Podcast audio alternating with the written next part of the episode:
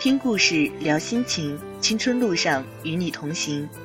听众朋友，大家好，这里依然是萌新的心情小站，欢迎收听荔枝 FM 九三三幺八五。这是二零一五年春节过后的第一期萌新 Hi Story，在这里问候所有的新老朋友，感谢你们一直以来的陪伴和支持。有听友留言跟我说。听别人的故事，多多少少能够找到自己的影子。不知道正在听节目的你会不会也这样觉得？一起走进今天的节目，还不错，和我喜欢。文章来自网络。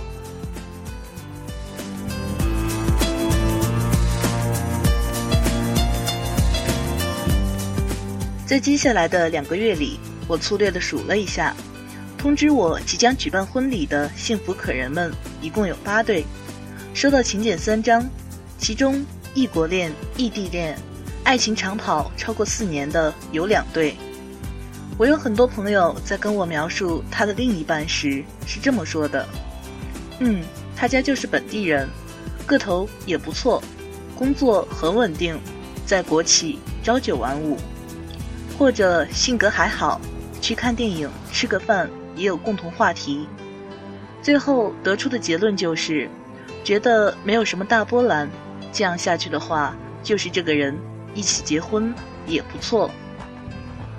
我前段时间在看《我可能不会爱你》，完全是出于对陈柏霖恋恋不断的花痴和少女时期集他于一身的幻想。印象最深的有两个片段。一个是李大人那位骄傲的朋克妹妹跟他说：“以后要是有那么一个人跟我在一起，只是因为觉得我还不错，而不是爱我，我一定会扇他两个大耳光。”一个是李大人对痛哭流涕、不想放手的 Maggie 说：“那你喜欢的究竟是我这个人，还是因为我这个人恰好符合你所罗列的条件？”我由此记得，我曾经问过一个我喜欢，也喜欢我的小伙一个问题，想必每个姑娘都会问过。那么，为什么喜欢我？得到的答案诚恳明了又现实简洁，因为觉得没什么不喜欢的地方。在当下的我，觉得这个回答听了极不舒服，又不好发作，因为回想起那些影视片段。觉得自己确确实实被放在了一个还不错的选择面上，在这一年里，断断续续被老妈在对象问题上念叨了几次。由于家庭的氛围和传统，长辈们觉得早结婚不会是一件坏事，并且在见到和听到的众多长久婚恋关系中，多数人是年少时期就登记办证了。于是，时不时就会从老妈口中知道了诸如同事家画画很棒的儿子，初中时语文老师的侄子，还有的澳洲留学回来的儿子，和大学时同学家的儿子已经快升副机长等等之类的青年小伙们。长辈们帮你挑对象的条件总会现实很多，不过不尽如人意的地方总是会出现一些转折。他在央美学建筑，但是跟你一样高；或者他工作稳定，收入不错，但是不在南京；或者他个性老实，老爸以前是某某局长，但是比你大九岁；再比如他前途光明，人也靠谱，但是总是飞来飞去，工作繁忙。经过长辈们的谆谆教诲。在有一段时间里，我被慢慢洗脑，甚至也在心底仔细考虑面前的各位相亲对象。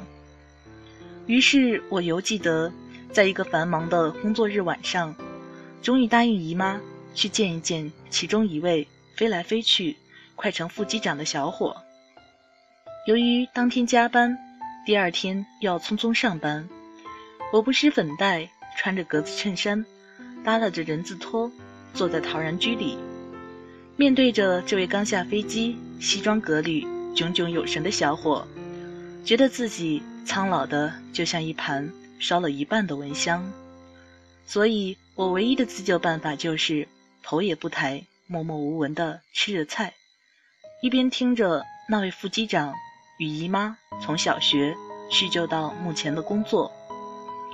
而在终于需要正面交流时，还没等我开口，对方就字正腔圆地用播音腔开始发问：“那么您平常有什么爱好吗？您会关注最近的时事热点吗？您做记者的话，也是会经常不在南京吗？您平常喜欢听歌剧吗？”我默默看着对方写满恩正的点，盯着笔挺的衬衫领上方。滚动的喉结，心里却在惦记着左边肩膀上已经划了一半的内衣肩带。我甚至还走神到从前在北广做培训时流传的一个关于用播音腔跟食堂大叔说“师傅，请给我二两米饭”的段子。而在整个事件的最后，姨妈直白又坦诚地当着我的面问小伙他的感觉怎么样时。小伙拿餐巾擦了擦嘴，慢条斯理地蹦出“还不错”三个字。于是当时一股邪火从我心里腾出，直接说出了“觉得还是不合适”之类的话，让之后的饭局不了了之。姨妈也自此再也没给我介绍过任何对象。是呀，有的时候我是生气的，我觉得我也算是大好青年。不缺胳膊不少腿儿，普通文艺又二逼，我有光明未来，我何苦被人只放在一个还不错的位置上？我曾经也抱着李大人妹妹的想法，风风火火过了二十几年，喜欢过优秀的、靠谱的或者幼稚的、花心的小伙，同时也被温柔的、执着的喜欢过。可是生活偏偏在很多经历之后出现转折。因为在之后的一些日子里，再想起曾经说我还不错的对象们时，自己却确确实实动摇了。只因为觉得对方也还不错，这样开始一段还不错的恋爱也是可以的。接下来去过一种还不错的生活也是可以的。嗯，个子不高也是可以的，因为工作不错。嗯。工作一般也是可以的，因为个性积极是潜力股。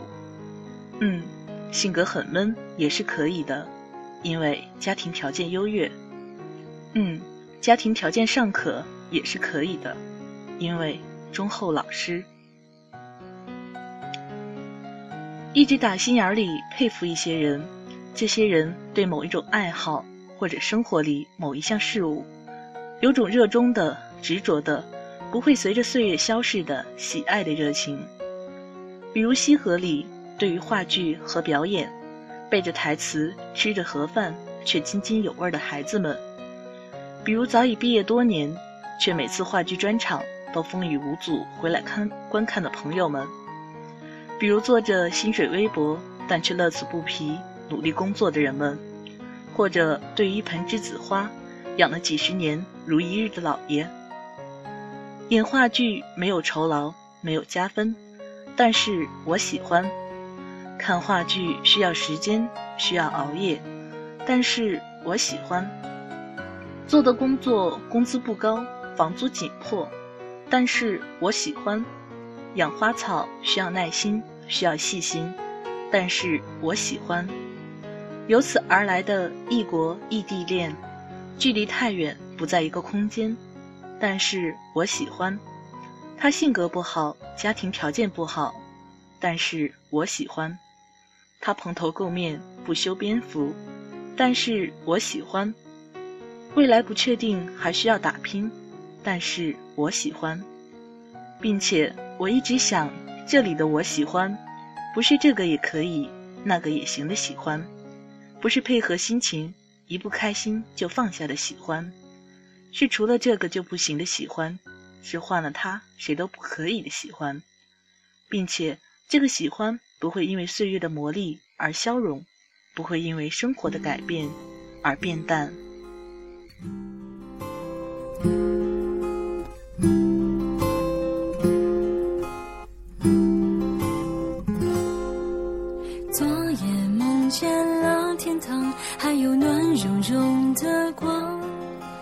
把愿望写在手上，谱成旋律默默唱。想要自己变坚强，遇到挫折能抵挡，那力量永远都不会让我受伤。喜欢躺在草地上，这种感觉要收藏。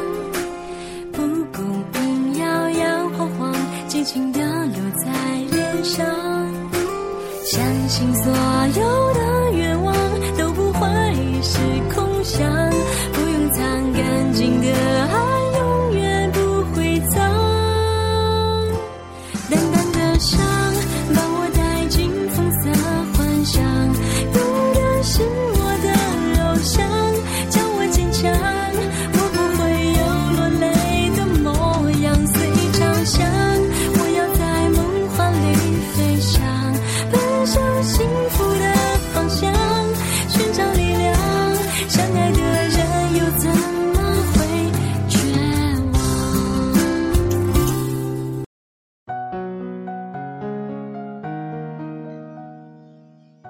在一年前的今天，冬天刚刚来到南京的时候，我就说，爱之于我，不是一书一万，不是肌肤之亲，是疲惫生活的英雄梦想。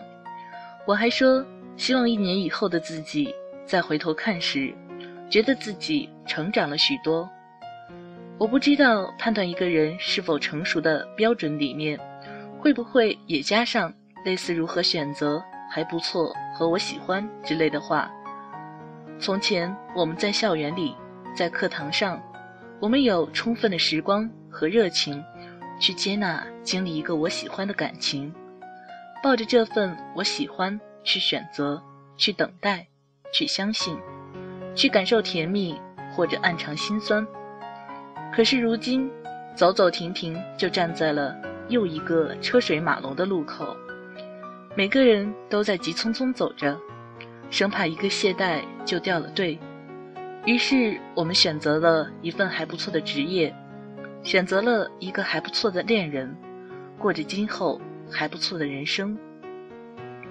我们对事物有了新的感知，有了事业，有了新的同事、朋友，唯独最缺的就是时间。我们有时间坐在电脑前刷半天的微博。却没时间好好了解一个人，就仅仅一个还不错，就把陌生的对方搬到对象的位置上衡量。我记得很久以前喜欢的一篇文章里这样说：天下女子或是男子，若求的只是一个玩伴、一个恋人，那尽管敷衍，按年龄、身高、体重、月薪、星座去寻，容易得很。你若是求的是风雨同舟，求的是心心相印，求的是秉烛夜谈，求的是夫唱妇随，求的是恩爱夫妻共白首，就不要以为爱是一见钟情、门当户对就可以天长地久的事情。我也一直相信“好事多磨，还来日方长”这样的词，比一见钟情和拎包入住来得靠谱得多。我也一直庆幸自己还算幸运，做着一份我喜欢的工作，身边有一群我喜欢的密友。而在文章的最后，作者写下了希望明年的自己，希望以后好多年后，经历千回百转、跋山涉水的自己，带着一个我喜欢的英雄梦想，面朝着一个我喜欢的、不再事与愿违的未来走下去。如果非要加上一个，那就在别人或好或坏的关心你的生活怎样时，淡淡的回答一句：“还不错。”故事到这里就读完了。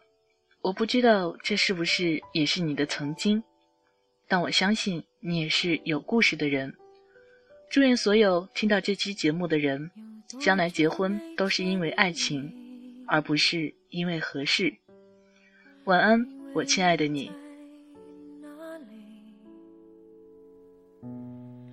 原来就住在我心底，陪伴着我呼吸。有多远的距离，以为闻不到你气息，谁知道你背影这么长，回头就看到你。过去让它过去，来不及从头喜欢你。白云缠绕着蓝天，